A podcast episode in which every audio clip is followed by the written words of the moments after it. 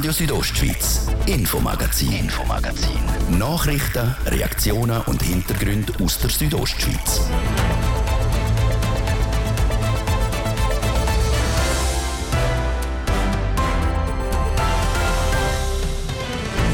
Digitalisierung macht auch vor dem Gesundheitswesen keinen Halt. Patientendossiers sollen künftig elektronisch sein, so will es der Bund. Das Ganze hat aber einen Haken. Das Produkt ist in dem Sinne noch nicht wirklich digitalisiert, wenn man so will. Sagt der Bühner Gesundheitsdirektor Peter Peyer. Wir erklären, was es mit diesen Patientendossiers auf sich hat. Denn in der Schweiz sind rund 400.000 Leute von einer Sehbehinderung betroffen. Einer davon ist der Bühner, der Arno Tschudi. Ich muss sagen, ich habe heute ein schönes Leben mit meiner Sehbehinderung. Ich bin eigentlich zufrieden. Trotzdem muss er tagtäglich verschiedenste Herausforderungen bewältigen. Er hat uns von seinem Alltag erzählt. Und Elf Swiss Bowls haben es schon gewonnen. Jetzt sollen zwölf Titel dazukommen. Die Galanda Broncos streben den weiteren Meisterschaftstitel im Schweizer American Football an. Doch zuerst müssen sie morgen im Halbfinale überzeugen. Wir liefern eine Vorschau. Das drei von den Themen heute im Infomagazin hier auf Radio Südostschweiz. Im Studio ist Jasmin Schneider. Schön sind ihr mit uns. Die Schweiz hinkt in der Digitalisierung gegenüber anderen Ländern deutlich hinein. Das zeigt sich besonders im digitalen Gesundheitswesen. Der Bundesrat hat darum die Revision vom Gesetz über das elektronische Patientendossier in die Vernehmlassung geschickt. Was auf der Kanton Graubünden zukommt und wieso das Dossier nicht überall gut ankommt, im Bericht von Thies Fritschi. Die dicke Patientenakte mit Haufen Papier drin, wo der Hausarzt unter dem Arm mitschleppt, soll verschwinden. Spitäler, Geburtshäuser und Pflegeheime sind heute schon verpflichtet, Patientendossier elektronisch zu führen. Neu soll die Pflicht für alle Leistungserbringer gelten, unter anderem Arztpraxen und Apotheken. Alle Grundversicherten in der Schweiz sollen das elektronische Patientendossier, kurz EPD, automatisch bekommen. Wer das nicht will, müsste beim Kanton Widerspruch einlegen. Der Gesundheitsdirektor von Graubünden, der Peter Peyer, ist der Meinung, dass der Mehraufwand für den Kanton dabei eher gering werde sein. Natürlich, wenn man etwas, ein Projekt neu anstößt, neu anfängt, dann gibt es am Anfang einen gewissen Mehraufwand. Das ist in allen Digitalisierungsprojekten so. Aber nachher im Verlauf der Zeit sollte es eben eine Erleichterung geben. Man muss die Unterlagen nicht mehr zusammensuchen. Man hat alles zentral gespeichert. Man kann es denen, wo man will, zugänglich machen. Ich glaube, die Frage vom Datenschutz ist viel zentraler Frage als die Frage, wie viel Aufwand bringt, braucht das am Anfang. Der Datenschutz ist nur einer von vielen Kritikpunkten gegenüber dem EPD. Der Lüder Kästner ist im Vorstand vom Bündner Ärzteverein und dort verantwortlich für elektronische Kommunikation. Zudem ist er selber praktizierender Allgemeinmediziner. Er sagt, dass der Datenschutz nicht primär das Problem sei. Ich glaube, Datensicherheit, das, das Problem ist gelöst. Und die Leute akzeptieren das auch. Sie machen ja auch ihre Bankzahlungen und das sind auch sehr persönliche Daten. Ähm, sie haben die Möglichkeit, gewisse Daten nicht drauf zu tun. Ich denke, die Freiheit besteht. Persönlich sehe ich dort weniger das Problem. Von der Idee her sei das EPD sehr positiv und werde auch begrüßt. Die jetzige Form sei aber mangelhaft in der praktischen Umsetzung und nicht alltagstauglich, sagt der Lüder Kästner weiter. Und das hat er gerade am eigenen Leib erfahren. Ich habe mein eigenes EPD als Patient, nicht als Arzt eröffnet. Ich musste jetzt auf St. Moritz gehen, bin eine Dreiviertelstunde auf der Poststelle gewesen, nur um festzustellen, dass meine Identitätskarte und meine AHV-Nummer dem entspricht, was ich auf dem Formular ausgefüllt habe, eine Dreiviertelstunde. Das wird nie funktionieren. Das wird nie funktionieren. Die Zugeständnis muss auch der Gesundheitsdirektor Peter Bayer machen. Das Produkt, um so ein EPD zu eröffnen, sei vom Anbieter zwar schon marktreif, aber bei weitem nicht perfekt. Also ich glaube, das ist im Moment wirklich die grösste Herausforderung. Das Produkt ist in dem Sinne noch nicht wirklich digitalisiert, wenn man so will. Man kann das zwar online anfangen ausfüllen, aber man muss es dann gleich mal noch ausdrucken, von Hand unterschreiben und so. Und das ist nicht Benutzer- oder Benutzerinnenfreundlich. Und da muss man sicher noch einen grossen Schritt machen, wenn das Projekt zum kommen soll. Das EPD ist schon seit dem Jahr 2007 ein Thema. Seit dem 2022 können sich Privatpersonen freiwillig so eins suchen tun. Selbst aber mit mäßigem Erfolg. Bis zum Mai von dem Jahr sind gerade mal 20.000 Dossiers eröffnet worden. Nüchtern betrachtet also ein Flop.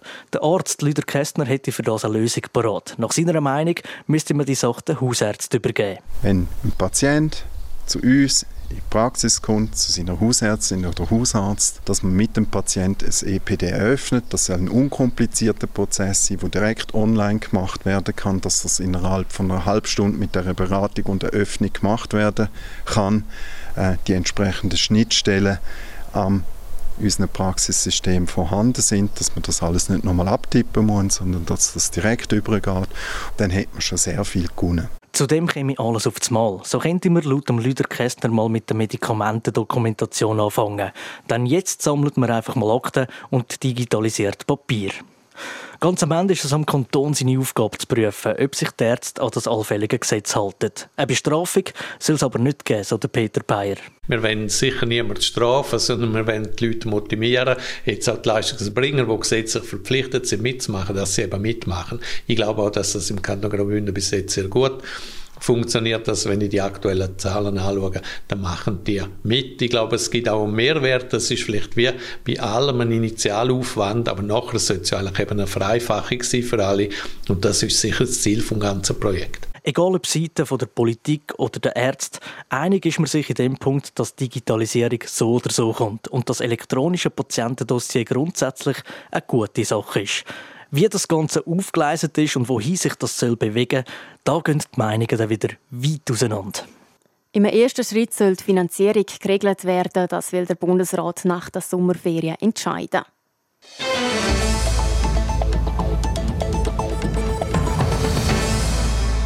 Die Zahl der Menschen mit einer Sehbehinderung oder wo erblindend wird immer grösser. Aktuell sind in der Schweiz rund 400.000 von einer Sehbehinderung betroffen. In den nächsten sieben Jahren rechnet der Schweizerische Zentralverband für das Blindenwesen mit einer Zunahme von 100.000 Betroffenen.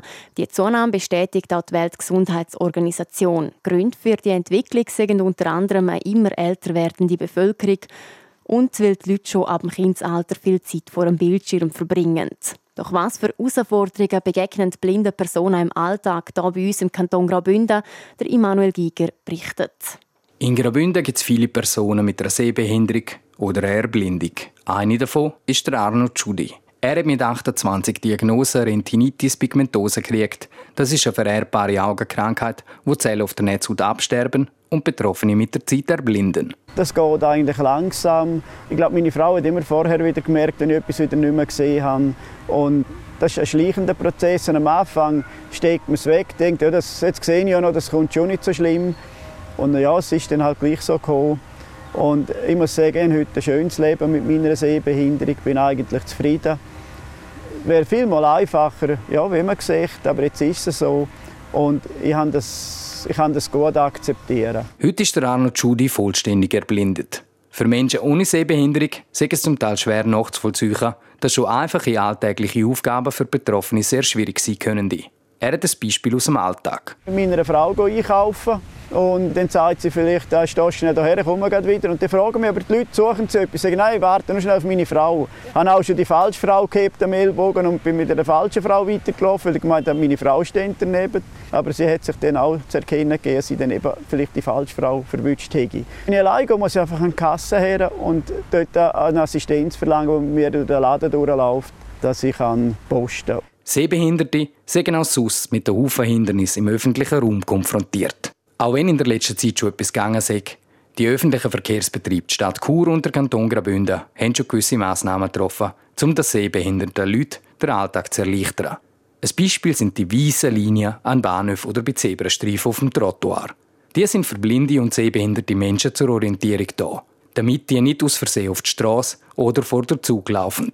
Von denen bräuchte es aber noch deutlich mehr, so der Arno Giudi. Er ist auch als Präsident der Sektion Graubünden vom Schweizerischen Blinden- und Sehbehindertenverband aktiv. Schließlich ist gerade der Verkehr für die sehbehinderten Menschen eine der grössten Herausforderungen. Jetzt kommt noch die Elektromobilität dazu, wo man je nachdem gar nicht mehr hört.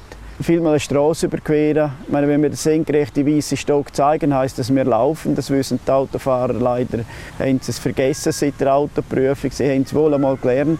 Und äh, viel Verkehr, das ist eigentlich das, was sehr unangenehm ist. Die Hektik und, und sieht mich der Autofahrer sieht er mich nicht. Ob Verkehr oder auch sonst sich im öffentlichen Raum zu bewegen. Mit einer Sehbehinderung ist es einfach schwierig zum Rausgehen. In der vertrauten Umgebung ist es viel einfacher, sich zu orientieren und selbstständig zu bewegen. Daheim im geschützten Bereich in dem Sinn, ja, hat man es ja einfach, dort weiß man, was wo ist und dort tut man sich auch mit so Tricks und Hilfsmitteln kann man sich weiterhelfen. Und ich zum Beispiel äh, ein Fell am Boden und dann weiss ich, bis dort kann ich laufen und nachher geht es nach links oder rechts. Und das sind so kleine Hilfsmittel, die man sich dann kann zulegen kann. Ja. Wer gerne einer Person mit starker Sehbehinderung oder Erblindung auf der Straße helfen möchte, soll laut Arno Giudi Folgendes beachten. Betroffene Person zuerst ansprechen und fragen, ob man helfen kann. Bei Einwilligung dann am besten einen Ellenbogen heben und führen. Berührungen an anderen Orten, vor allem ungefragt, könnten in die Privatsphäre der betroffenen Person eingreifen und als unangenehm empfunden werden. Wie viele Leute im Kanton Graubünden von Blindheit oder einer Sehbehinderung betroffen sind, ist nicht bekannt. Laut der Sektion Graubünden vom Schweizerischen Blinden- und Sehbehindertenverband gibt es keine Zahlen dazu.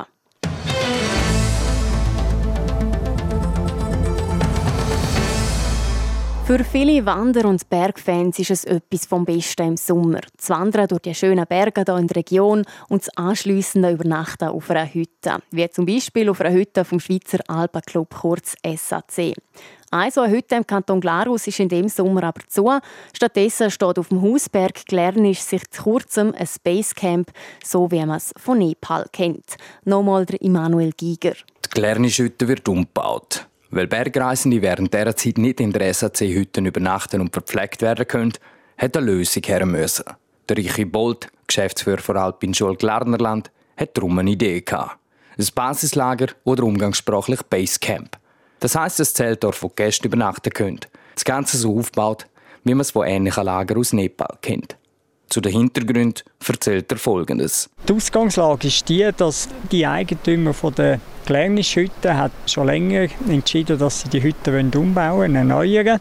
Und das hat sich jetzt verzögert um ein paar Jahre wegen Einsprache, aber jetzt ist es so weit, dass das Projekt können umsetzen und durch das ist die Hütte natürlich dann nicht mehr offen für die Alpinisten. Und das hat uns dann eigentlich auf die Idee gebracht, eben so ein Basecamp zu installieren, dass wir da gleich die Touren auf das Vrenelis Gärtchen anbieten können. 19 zwei Personen zählt und im Zentrum ein grosses Kuppelzelt sind aufgebaut worden. Ende Mai sind bereits die ersten Gäste empfangen worden. Das Basecamp ist das einzige im Kanton Glarus und man ist abgeschnitten von der Außenwelt. Speziell ist natürlich, dass man da wirklich eigentlich autark ist. Das heißt, man hat keinen Strom, wir haben kein fließendes Wasser, wir haben nicht einmal Handyempfang hier oben. Wir sind da wirklich reduziert und das macht es natürlich wirklich speziell und ist eigentlich sehr vergleichbar eben mit Nepal, wo genau die gleichen Bedingungen sind. Für rund 85 Franken gibt es einen Schlafplatz mit Halbpension. Mitbringen müssen Gäste lediglich einen Seidenschlafsack. Mit dem können Gäste in die im Basecamp vorhandenen Schlafsäcke schlüpfen. Das aus hygienischen Gründen. Das Glernisch Basecamp würde allen offen stehen und sei auch gut erreichbar, wie der Richie Bolt betont. Das heisst, man kann vom Klüntel mit einem Taxi bis in die Alp fahren und von dort in gut eineinhalb Stunden rauflaufen. Das heisst, wir erwarten hier Tagesbesucher, die das mal anschauen können. Aber wir haben natürlich auch Bergsteigerschulen, Bergführer, die hier raufkommen mit ihren Gästen und hier übernachten, um am anderen Tag das Vrenelis Gärtli zu besteigen. Das Zeltdorf soll bis am 22. Oktober stehen bleiben. Ab 2024 hat die Glernischhütte dann wieder geöffnet. Mehr Informationen zum Basecamp auf dem Glernisch gibt es auf der Webseite basecampglernisch.ch. Für die Galanda Broncos steht ein wichtiges Wochenende an. Es geht um den Einzug in das Finale der Meisterschaft, der sogenannte Swiss Bowl. Und das nach einer Wahnsinnssaison. Die Qualifikation haben sie als bestes Team von der Swiss American Football League abgeschlossen und jetzt geht es eben um den Einzug in Swiss Bowl. Und das Ziel ist klar, die Broncos wollen im Final, wie der Wide Receiver Max Gray sagt. Wir haben viel trainiert und wir gehen immer mit dem Gedanken ins Spiel, dass wir das auch gewinnen. Und wie die Broncos gewinnen wollen, auch für das hat Max Gray ein Rezept. Explosive, das Spiel wird explosiv, die Offensive schnell, grosse Treffer zur Verteidigung. Und es wird auch ein lustiges Spiel. Das Publikum soll das Popcorn nicht vergessen. Erwartungen an einen Sieg sind hoch. Das Bündner Team ist nämlich das erfolgreichste American Football Team in der Schweiz. Insgesamt gehen zwölf nationale Titel auf das Konto der Broncos. Elf Swiss Bowls haben sie gewonnen, sowie auch der Schweizer Herbstcup im Corona-Jahr 2020. Kommt jetzt also schon bald der 13. Titel dazu. Darauf hofft auf alle Max Gray und er weiß auch schon, wie er den Titel feiern würde. Ich würde eine fette Zigarre rauchen und viel Bier trinken, zusammen mit meinen Teamkollegen. Zuerst müssen die Galanda Broncos aber noch das Halbfinale überstehen. Dort treffen sie auf die Geneva Seahawks. Gegen die haben sie das letzte Mal im März gespielt. Dort haben die Bündner gegen die Gimfer gewonnen. Los geht das Spiel gegen die Geneva Seahawks Mora am 6. auf der Oberen Au. Und übrigens, nicht nur die Seniors von der Galanda Broncos spielen um den Einzug in Final, sondern auch die U19 Junioren, die treffen Mora am halb drei auf die Thun Tigers. Das war das Infomagazin auf Radio Südostschweiz vom Freitag, 7. Juli. Ihr findet es auch im Internet auf rso.ch zum Nachlesen sowie auf allen gängigen Podcast-Plattformen zum Abonnieren. Und so sind wir am Montag wieder zurück für euch, wie gewohnt, am Viertel ab 5 Uhr hier auf Radio Südostschweiz. Am Mikrofon verabschiedet sich Jasmin Schneider. Danke fürs Interesse und weiterhin einen schönen Abend. Radio Südostschweiz, Infomagazin, Infomagazin. Nachrichten, Reaktionen und Hintergründe aus der Südostschweiz.